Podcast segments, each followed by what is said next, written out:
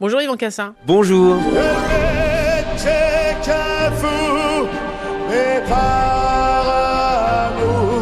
Alors oui, vous êtes compositeur, pianiste, arrangeur, directeur musical de nombreux artistes. Vous êtes surtout habité par euh, les phrases et les notes musicales, par la musique tout simplement. Ça fait 30 ans que vous nous accompagnez, euh, que vous accompagnez les plus grands chanteurs et chanteuses françaises. On va en citer quelques-uns. Mylène Farmer, Claude Nougaro, Roberto Alagna, Vangelis, Céline Dion, Jacques Dutronc, Florent Pagny ou encore un certain Johnny Hallyday. Johnny qui a été euh, l'une de vos plus belles rencontres et aventures humaines en tant que directeur musical. Vous avez d'ailleurs créé pour lui rendre hommage la tournée Johnny Symphonic Tour qui sera donc de retour euh, en mars 2024. Et puis il y a euh, l'album Johnny Symphonique euh, avec cinq versions inédites, parmi lesquelles Gabriel avec Greg Zlap. Il y aura également J'ai oublié de vivre ou encore Derrière l'amour. Yvan Cassard, Johnny était-il unique? Je crois, parce que cette force vocale, ce, charisme, ces possibilités, cet instinct, euh, cet acteur-chanteur, enfin je veux dire, il est vraiment unique et c'est pas un hasard si pendant cinq décennies il a uni tous les Français, toutes les générations et il a voyagé à, travers tellement de musiques différentes. Non, c'est vraiment c'est unique et je, je suis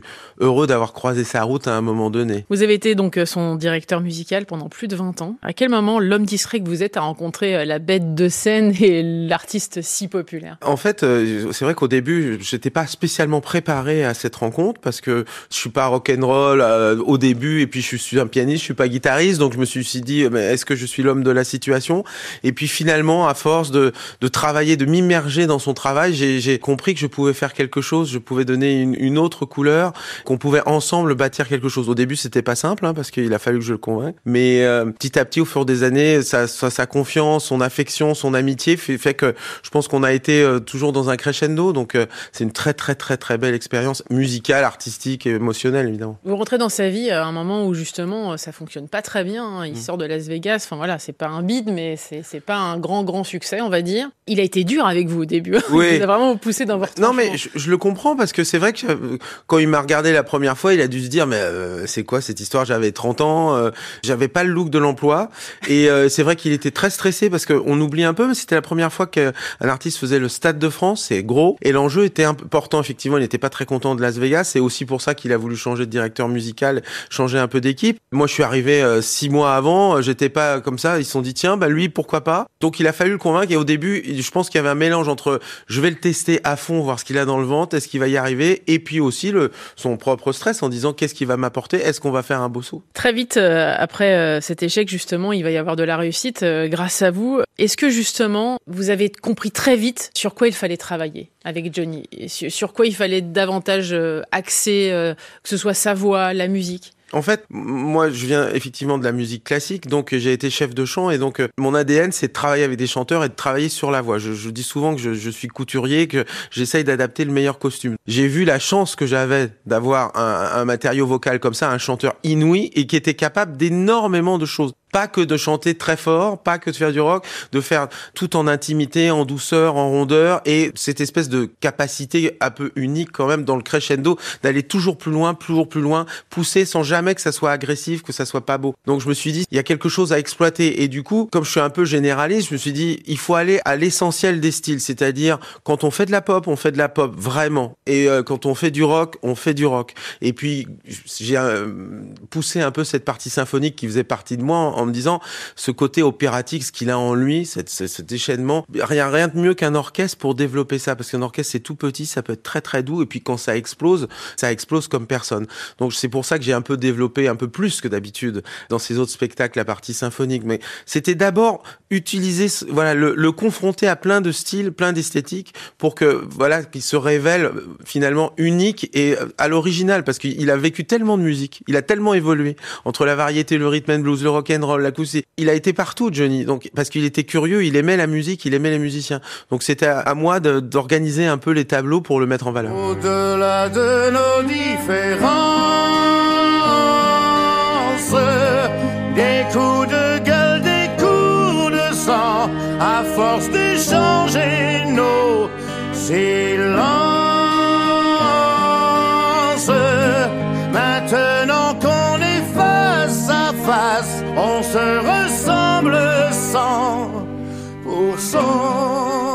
Il y a eu un seul maître mot dans tout le travail que vous venez d'effectuer sur Johnny Hallyday, là, que ce soit pour le Johnny Hallyday Symphonic Tour ou, même pour l'album, là, avec ses inédits. C'est le mot fidélité. Comment pouvons-nous rester fidèles à Johnny Hallyday? Comment bah, rester fidèle à Johnny Hallyday? Pour moi, c'était vraiment un, préalable, quoi. Il n'était pas du tout question euh, de le trahir ou de. Et j'allais dire que ça aurait été, ce projet, il aurait été plus simple s'il avait été juste à côté de moi, parce que là, je me suis mis une telle pression que du coup, euh, c'était très dur. Et des fois, pour tout le monde, j'étais dedans, j'étais dedans, et je suis allé jusqu'au bout, du bout, du bout, du bout. C'était simplement travailler sur des arrangements qu'il avait déjà entendus, aller plus loin, mais être toujours dans cette fidélité, fidélité à ses goûts musicaux, parce que quand même, au, bout d'un moment, je le connais bien, et fidélité à toute son équipe, tous ces gens, euh, l'ingénieur du son qui l'enregistrait, l'ingénieur du son qui mixait tous ses albums, Bob Clermontaine, qui est une légende du son américain. Voilà, à chaque endroit de la chaîne, être fidèle, prendre les personnes qui connaissaient, dont il aimait le travail. Quand j'ai enregistré l'orchestre, j'ai enregistré l'orchestre à Air Studio à Londres, qui est là où on fait les grandes BO dans Zimmer, parce qu'il adorait ça et que quand on était en répétition, il, il sortait de projection, il me disait mais c'est dingue cette musique, ça c'est bien.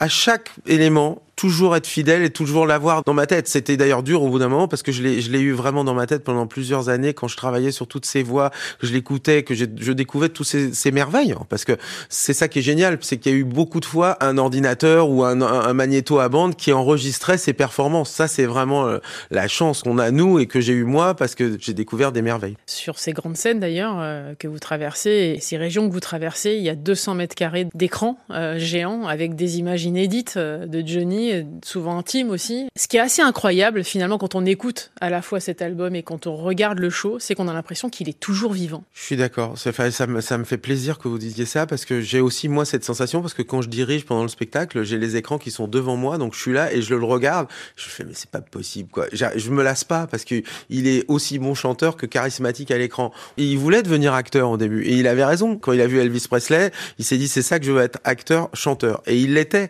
Et c'est vrai que ce spectacle on est habitué maintenant à, à, voir des grands écrans parce que les salles sont grandes. Donc finalement, on est là, il est là, il est présent, il est magnifié. Et c'est vrai que je voulais aussi des performances synchronisées où on le voit chanter. Mais il y a tellement de belles images qu'on a retrouvées où il est sur un cheval dans le Grand Canyon, où il est là à marcher comme un cowboy solitaire dans New York. Il est tellement beau à l'image que du coup, il fallait aussi qu'il y ait cette idée de, de cinéma, quoi, qu'à tout moment on puisse le retrouver tel qu'il était. C'est mon héros un peu quand même, mais c'est notre héros, nous français quelque part. Donc on a envie de le voir beau. Euh, c'est voilà, c'est beau de partager plusieurs décennies parce qu'on le voit tout jeune, adolescent. On le voit, on le voit en 98, on voit en 2000. Donc de voir le personnage, voilà, l'homme qui a évolué, l'artiste. C'est non, c'est un, un voyage qui est pour moi toujours émouvant. Il y a beaucoup de points communs entre vous, hein. notamment l'amour de la musique. À quel âge vous rencontrez la musique, euh, Yvan Cassard je, je la rencontre euh, vers 8-9 ans. Dès 5-6 ans, mes parents se doutent que j'aime vraiment ça parce que ça me calme. Euh, donc euh, ils se disent, tiens, on va mettre la musique, il va, il va être un peu plus tranquille. Mais à partir de 8-9 ans, ça me tombe dessus et là, là ça m'a plus quitté. quoi. Votre père était batteur. Est-ce que c'est le point de départ, justement? Oui, c'est le point de départ parce qu'ils se sont rendus compte que dès qu'il jouait un peu de batterie, je me mettais à côté, euh, comme ça, je bougeais pas et je l'observais. Et qu'après, je prenais la batterie et je faisais un peu n'importe quoi. Mais il disait, il a, il a, il a un instinct pour la musique, c'est sûr. Au départ, euh, il y a eu effectivement l'apprentissage de la clarinette et pas du piano. Hein. Ça, c'est vraiment euh, le premier instrument que vous approchez, on va dire. Vous êtes au, Conservatoire régional de Rennes. La rencontre avec le piano aura lieu au Conservatoire de Nantes. le piano semble finalement être devenu, au fil du temps, l'être le plus proche de vous. Oui, parce que ce qui est extraordinaire avec un, piano, c'est que c'est un orchestre. On est tout seul avec l'instrument, mais en fait, on peut développer tellement de choses tout seul. On peut faire une mélodie, on peut s'accompagner, on peut être véloce, on peut faire rien, on peut faire trois notes. Je dis souvent, même un piano, même si on débute, on fait deux notes sur un beau piano, il y a un son qui parle, il y a une vibration, il y a de la musique. J'encourage tout le monde, même euh, tardivement, à travailler et, à, commencer le piano parce que c'est un instrument magique. Et c'est vrai qu'on fait du classique, on fait du jazz, on fait du rock, on fait tout avec un piano. Donc ça, c'est mon mini orchestre. Et euh, malheureusement, le, seul défaut, c'est qu'on peut pas le déplacer. C'est un petit peu lourd. J'ai envie pour ça les guitaristes. Justement, avec Johnny, je, parlais souvent de ça. Il me, dit, je il comprends pas pourquoi tu fais pas de guitare. je dis, bah oui, c'est vrai. Sans doute, j'aurais dû. C'est plus simple à transporter et c'est commode. Il y a une convivialité dans la guitare. Mais le piano, je veux dire, l'ambition dynamique, tout ce qu'on peut faire, c'est prodigieux. À 21 ans, vous allez découvrir euh, la composition et l'écriture au Conservatoire national supérieur de musique de Paris. C'est une révélation, ça, pour vous? Non, parce que c'était un but. Vous savez, quand on est musicien classique, on a envie de, de rentrer au conservatoire supérieur parce que c'est un peu notre graal en quelque sorte. Et d'ailleurs, je me souviens encore de, du jour où je suis rentré au conservatoire de Paris en me disant ça y est, euh, ma vie est tracée, c'est trop facile, n'importe quoi. Mais c'est pas grave, c'est des sensations parce que c'est voilà. Et après, vous bénéficiez d'un enseignement vraiment incroyable, de moyens. Donc c'est intéressant de se confronter à des musiciens, ça motive. Donc c'est on progresse. Donc c'est surtout ça. Et on est entre, entre musiciens, on est immergé dans la musique. Et donc ça, c'est quand même un rêve quand on est enfant, bien sûr. Est-ce que vous avez compris assez vite que l'arrangement et la composition euh, allaient être effectivement euh, deux domaines dans lesquels vous allez pouvoir justement vous épanouir? Je suis moi le premier surpris de ça. C'est-à-dire que j'aimais énormément le, toutes les musiques. Donc j'étais vraiment gourmand euh, dans tous les sens du terme d'ailleurs. Mais euh, et j'aimais la musique classique, mais j'aimais le jazz, j'aimais la pop, j'aimais le rock, j'aimais tout. Et j'aimais surtout plus que tout travailler avec des chanteurs. Je suis un amoureux inconditionnel de la voix. C'est ça qui me transporte, quelle que soit la voix, que ce soit une voix classique, une voix douce, une voix de femme, une voix de Si c'est le, le timbre est unique, si la personnalité est unique, ça me transporte et je suis comme un adolescent chaque jour. Et je pensais être chef d'orchestre, faire de la musique de cinéma et euh, travailler euh, à l'opéra. Et puis finalement, quelques chansons, un arrangement plus tard, j'aimais faire ça. Je suis tombé dans le bain et ce que j'ai adoré, c'est cette chance de pouvoir se renouveler à travers tous les univers des chanteurs et aussi le fait de travailler ensemble. C'est pour ça que j'ai fait beaucoup de direction musicale et que j'ai été très gâté avec Mylène et avec Johnny parce que vous montez des shows avec 300 personnes, vous travaillez ensemble, vous rêvez ensemble. On est meilleur à, plusieurs et ça, ça m'a passionné et ça m'a beaucoup nourri. Et finalement, un peu malgré moi, euh, je me suis un peu abandonné dans la composition et dans la musique de film ou l'opéra. Maintenant, j'essaye d'y revenir et de diriger un peu plus parce que ça, ça me rattrape. Mais j'ai tellement vécu des choses uniques que du coup, j'étais heureux de, de, de, servir ces interprètes d'exception, bien sûr. Ce qui est étonnant d'ailleurs, c'est quand on regarde bien que ce soit Mylène Farmer ou Johnny Hallyday, ce sont deux personnalités très exigeantes avec leur partie secrète entre guillemets. Ce sont pas des artistes euh, qui euh, s'étalaient sur leur vie privée, sur sur ce qu'ils étaient, sur leurs émotions, leurs sentiments. Et pourtant, euh, vous avez obtenu leur confiance. C'est quoi la Yvan Cassar touch Non, je, crois que tout simplement, c'est que malgré l'affection et l'amitié que je peux avoir avec tous ces artistes, je crois qu'ils voient que je, me défonce, que je, je, crois que je travaille à 120% tout le temps et que je suis à leur service. J'ai mes convictions. Je suis l'adepte du win-win, d'être convaincu ensemble. Mais euh, ils savent que je donnerai tout pour eux parce que c'est sincère et que j'aime la musique et qu'un d'un autre côté, je sépare un tout petit peu euh, le people et la vie privée de de mon métier. Je les fréquente beaucoup, mais je pense qu'à travers toutes ces années, on avait des on se voit, on se voit plus. Euh, et je, ne suis pas un courtisan, donc je, dis la vérité. Je crois que ces gens qui sont aussi hauts et qui sont des, interprètes aussi exceptionnels, ils ont besoin aussi de, sentir en vous que vous êtes quelqu'un de fidèle et d'honnête et qui avant tout euh, qui travaille pour eux, qui est, dans une, honnêteté, j'allais dire. Et je pense que c'est tout simplement ça. Mais beaucoup, je pense aussi l'énergie.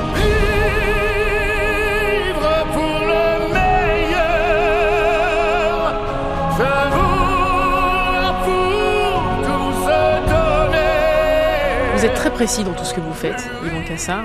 En même temps, c'est aussi euh, cette précision euh, qui vous vaut de, de, proposer des choses différentes, d'aller chercher des chanteurs, limite de les, de les pousser dans leur retranchement. Et en même temps, il y a toujours un petit côté euh, artisanal, comme si vous aviez, vous aimiez aussi ce côté un peu saltimbanque. Enfin, mais j'adore. De la construction de la musique, un peu comme dans un laboratoire. Oui, j'aime énormément parce que la musique classique vous apprend à écrire pour orchestre, à être extrêmement structuré, rigoureux. à savoir rigoureux bien sûr, et c'est précieux parce que c'est un bagage. À un moment donné, il, faut ça. Mais j'ai appris aussi que dans la rencontre, on n'est jamais meilleur qu'à plusieurs. C'est vrai aussi pour la musique. J'aime énormément travailler avec un groupe, avec des musiciens que je connais bien, pour arriver à un son, à modeler, à avoir une, une idée, les faire progresser ensemble, avoir ce regard qui fait que ce sont de belles personnalités, mais ensemble et finalement avec un quelqu'un qui fédère, on arrive à autre chose. Et ça, ça, ça me passionne vraiment. J'aime énormément cette évolution, cette manière de travailler la musique ensemble. Et ça, c'est vraiment de l'artisanat parce que on sait pas, on doute, on comprend, on refait un son, on joue, on hésite et puis on va mieux et on est content, on est plus content. Il y, a, y, a, cette espèce de vie comme ça qui est passionnante autour de la musique et du son. Melaine euh, Favnek a été euh, votre première collaboration avec l'album La Chambre, euh, prix de, de l'Académie Charles Cros dès le départ, avec effectivement aussi un premier travail pour la ville de Rennes Hein. Il vous avait euh, demandé renseigné. euh, d'illustrer le, le festival les, les Tombées de la Nuit. Effectivement, après, il y aura une autre rencontre qui va être extraordinaire pour vous, c'est celle avec Vangelis. Je voudrais que vous m'en parliez parce que j'ai l'impression que cette rencontre, elle a aussi changé le cours de Oui, elle est, elle est fédératrice. Pour moi, elle est vraiment très importante parce que Vangelis, c'était euh, exactement euh, l'opposé de moi. C'est-à-dire, c'était un, un- un autodidacte absolu qui connaissait bien la musique classique, qui était capable de la jouer. Mais d'abord, il était entre pop et musique classique. Et ce qu'il a apporté, c'était un vrai génie des synthétiseurs. Et il a révolutionné le monde de l'électronique. On se rend plus compte maintenant parce que c'était un homme discret qui parlait peu, qui était dans son coin. Mais le nombre de BO euh, qui sont exceptionnels, des chariots de feu, de Blade Runner, il a inventé le bruitage dans la musique, le délai, ces choses qui se répètent. Pink Floyd n'existe pas sans lui. Enfin, c'est vraiment un, un précurseur. Et moi, qui étais un homme de la musique classique, des musiciens, on était fait pour s'entendre parce que je connaissais pas bien les synthés. Je démarrais. J'ai travaillé plus de trois ans à temps complet, tout le temps. Je suis même vécu en Grèce. Je suis parti en Grèce pour pour travailler avec lui. J'avais tout son studio à disposition. J'avais tous les synthés de la terre. Et là, pour moi, c'était la caverne d'Alibaba. Quoi. C'est-à-dire que j'apprenais, j'apprenais comme il, on avait des rythmes un peu décalés. Lui, il commençait, à, il se réveillait à 17 h et il travaillait jusqu'à 5 h du matin. Moi, je me réveillais plus tôt. Donc, donc, euh, avant, j'avais tout le studio et ça a été passionnant parce que j'ai rejoué beaucoup de choses pour lui. On a parlé, j'ai fait des chœurs de l'orchestre. Ça m'a montré aussi ce que c'est que la force de l'autodidacte, la force de l'instinct. On parlait de Johnny. Toutes ces grandes personnalités, elles ont un instinct exceptionnel et elles font confiance à leur instinct. C'est très précieux parce que c'est dur. Ne doutez pas, quoi. J'ai envie de dire à tout le monde. Parce que nous-mêmes, euh, moi, empreint de toute cette culture euh, classique, euh, avant de se trouver bon, quand j'écoute Ravel ou même que j'écoute Ennio Morricone, avant que je trouve qu'une note soit bien, il y a du chemin. Et eux, ils sont dans dans ce geste, ils, y croient, ils aiment, ils y vont, ils y vont à fond. Et Evangelis, c'est une personnalité très forte. Et donc j'ai beaucoup beaucoup appris. Franchement, pas que parler un petit peu grec. J'ai beaucoup appris avec lui. Quelle est la part d'instinct chez vous alors, euh, Yvan Cassard Est-ce que vous faites confiance? Est-ce que justement aujourd'hui, avec euh, la maîtrise que vous avez quand même euh, des phrases musicales, des partitions, de tout ce qui va avec, de la Ouais. symphonie, de... J'ai envie de vous dire que non. Maintenant, je sais mieux me dire stop, c'est bien. Avant, je tuais mes musiciens, les studios, mais je me tuais moi-même. En, en- non, non, non. Pendant des années, je faisais des arrangements et, on avait la séance de cordes à 10 heures et j'envoyais, à l'époque, il n'y avait pas tous Internet, j'envoyais des fax avec mes partitions à mon copiste à 3 heures, à 4 heures du matin, à 5 heures du matin, parce que tant que j'avais encore 5 minutes, j'y allais, j'y allais, je continue, je continue. Maintenant, je suis un peu plus raisonnable, j'ai vieilli, mais j'ai encore toujours ce stress en me disant, est-ce que je peux pas faire mieux, il faut que j'aille plus loin et, mais je pense aussi dans mon travail avec les chanteurs, ça m'a obsédé parce que comme j'étais chef de chant classique et que j'ai fait travailler des, grands chanteurs d'opéra, quand je fais travailler des chanteurs pop, euh, je les malmène au sens euh, voilà le plus sympathique du terme, c'est-à-dire que j'essaye de les amener au bout du bout de leur euh, performance et donc je lâche pas. Et je pense que c'est important parce que on peut toujours aller plus loin et il y a toujours finalement il y a toujours cette dernière prise où vous dites bon ah non c'est rien et puis finalement vous vous retrouvez avec 80% de l'enregistrement c'est la dernière prise. Donc faut s'accrocher. Love me tender, love me sweet, never let me go. Avec et pour Johnny, vous avez fait beaucoup, notamment le Stade de France en 98, le concert à la Tour Eiffel, le Parc des Princes en 2003, le 5 décembre 2017, Johnny Hallyday tirait sa révérence après un combat acharné contre la maladie. Euh, Pourquoi vous lui rendez hommage euh, aujourd'hui à travers ce show spectaculaire et à travers euh, ses albums Depuis longtemps, je voulais pousser ce travail symphonique parce que faire comme on fait pour un concert de rock, c'est-à-dire avec les, les musiciens, le, le principe, le système de son, enfin tout ce qu'on fait pour le rock, mais le faire pour le classique. Tout adapter, les micros, la, la- sonorisation, le monde, enfin tout, parce que ça on n'avait jamais, parce que c'était toujours non, on fait trois chansons et hop, et hop, ils arrivent, ils repartent. Enfin, c'était toujours dans le stress euh, et d'aller au bout. Et pour le disque, par exemple, quand on, je vous parlais d'Hans Zimmer et de son goût pour l'orchestre, de le faire à Londres avec 50 cordes où je fais quatre passes et donc c'est comme si on avait 200 cordes qui jouent des parties différentes. Tout ce travail de production un peu pop, en fait, autour de l'orchestre pour sa voix. Ça faisait longtemps que j'avais ça. Et on a retrouvé ces bandes de 98 et on s'est dit, bah, c'est peut-être le moment. Et j'ai été très fragile au début parce que j'ai dit, bah, je sais pas, peut-être que j'y arriverai, peut-être que j'y arriverai pas. J'ai travaillé six mois euh, comme ça en me disant, euh, avec une, un rapport avec la maison de en disant, je ne sais pas si j'y arriverai. Et en fait, quand j'ai redécouvert toutes ces versions vocales, c'est un tel chanteur. En fait, comme il, est, il se libérait totalement face aux gens, face aux spectateurs, vous avez des, des couleurs, des interprétations, des points de vue sur une chanson qui à chaque fois sont extrêmement différents. Et ça, c'est passionnant. Tous les très grands interprètes, c'est comme ça. C'est pour ça qu'il aimait tant la scène. Ça le libérait. Il y avait plus de question de réfléchir. Je me rappelle de beaucoup de fois en studio où c'était le stress. Il savait pas, il bougonnait parce que c'était dur pour lui. Parce que quand on est un grand chanteur, pourquoi on chante comme ça ou comme ça? Comment définir euh, le parfum d'une interprétation? Et quand on est devant les gens, il n'y a pas de problème. C'est l'humeur du jour, les gens, la réception. Enfin, c'est ça qui est, qui est assez extraordinaire. Et du coup, j'ai découvert beaucoup, beaucoup de versions inédites. Et à chaque fois, je traquais la version qui s'adaptait ou à l'orchestre ou alors à l'intimité, parce que j'aime beaucoup aussi. J'avais ce rêve un peu de, de, Johnny Cash avec les American Songs où, où on l'entend lui et une guitare. Et il y a beaucoup de, de, mes versions qui sont comme ça, très, très épurées. J'allais dire vraiment à l'opposé de la version épique et symphonique, parce que je voulais que les gens, ils entendent ça aussi. Parce que moi, pendant des années sur scène, je l'avais dans mon casque, donc je l'avais que lui. Euh, mais le public n'a pas ça et de, de, le débarrasser des réverbes et de, de l'instrumentation, de l'entendre lui comme ça quand dans les je fais Love Me Tender ou un chanteur abandonné ou, Laura. Il est juste là avec vous. C'est, je trouve, quand on a un, chanteur de, cette capacité, c'est, un peu une révélation. Donc, euh, je suis allé une fois, trois fois, quatre fois, et quand j'avais fait ces deux albums, je voulais à l'origine faire un concert. Je dis, on peut, il faut quand même qu'on lui rende hommage une fois. Et pourquoi faire un concert? Johnny, c'est la France, donc on, nous voilà partis dans ce, de ce projet totalement fou parce que j'ai travaillé plus de six mois sur les images, parce que on a tellement peur d'être de décevoir Franchement, c'est, c'est, euh, je ne pouvais pas me permettre de ça. Donc il y avait le stress. Donc si vous voulez pas décevoir, faut travailler au maximum pour limiter les risques. Maintenant, je suis plus détendu parce que je l'ai fait déjà plus de 20 fois et je vois le bonheur des gens, comment ils sont, ils ressortent en disant, il y en a qui me disent c'est le meilleur concert de Johnny. Là, c'est le cadeau suprême parce qu'on on le voit, il est beau, il chante bien dans plein d'esthétiques différentes.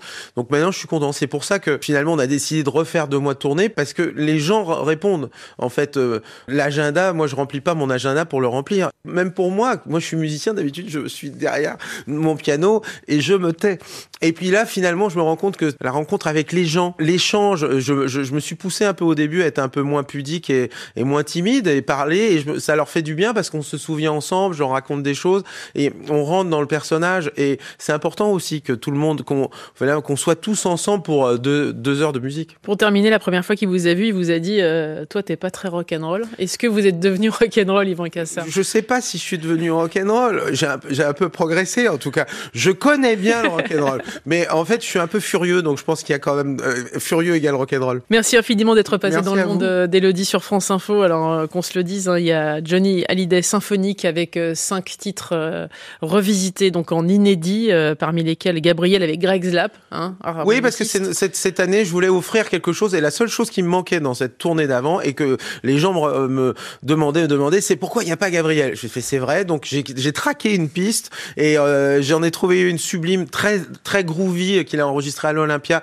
donc devant pas beaucoup de monde, donc du coup elle est très douce, et du coup Greg qui a été euh, vraiment son harmoniciste des, voilà pendant une décennie, et c'est un musicien extraordinaire. Je l'ai invité à nous rejoindre parce que du coup on va mettre encore un petit peu plus le feu. Et puis euh, il y a effectivement cette tournée euh, avec euh, les Zéniths, donc ça reprend au mois de mars 2024. Exactement. Merci infiniment. Merci à vous. Gabriel,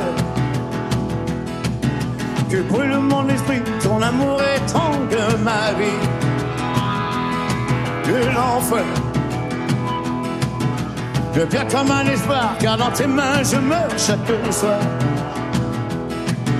Moi je veux partager autre chose que l'amour dans ton lit.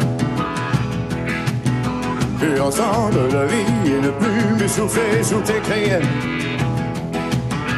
Oh, Philippe, Philippe pour moi. Je ne veux plus voir mon image dans tes yeux. Dix ans de chaîne sans voir le jour, c'était ma peine forçable de l'amour. Et bonne chance à celui qui peut ma place. Dix ans de chaîne sans voir le jour, c'était ma peine forçable de l'amour. J'ai refusé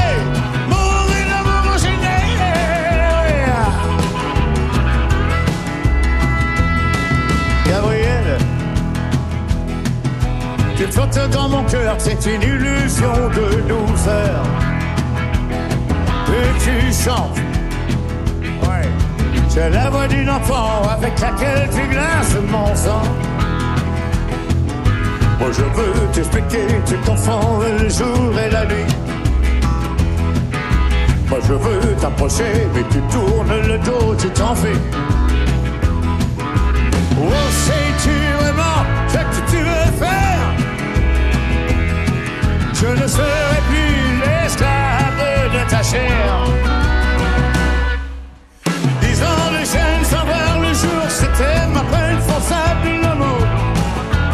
Et bonne chance à celui qui veut ma place. Dix ans de chaîne sans voir le jour, c'était ma peine forçable l'amour. Mais j'ai refusé J'ai refusé pour l'amour gêné. J'ai refusé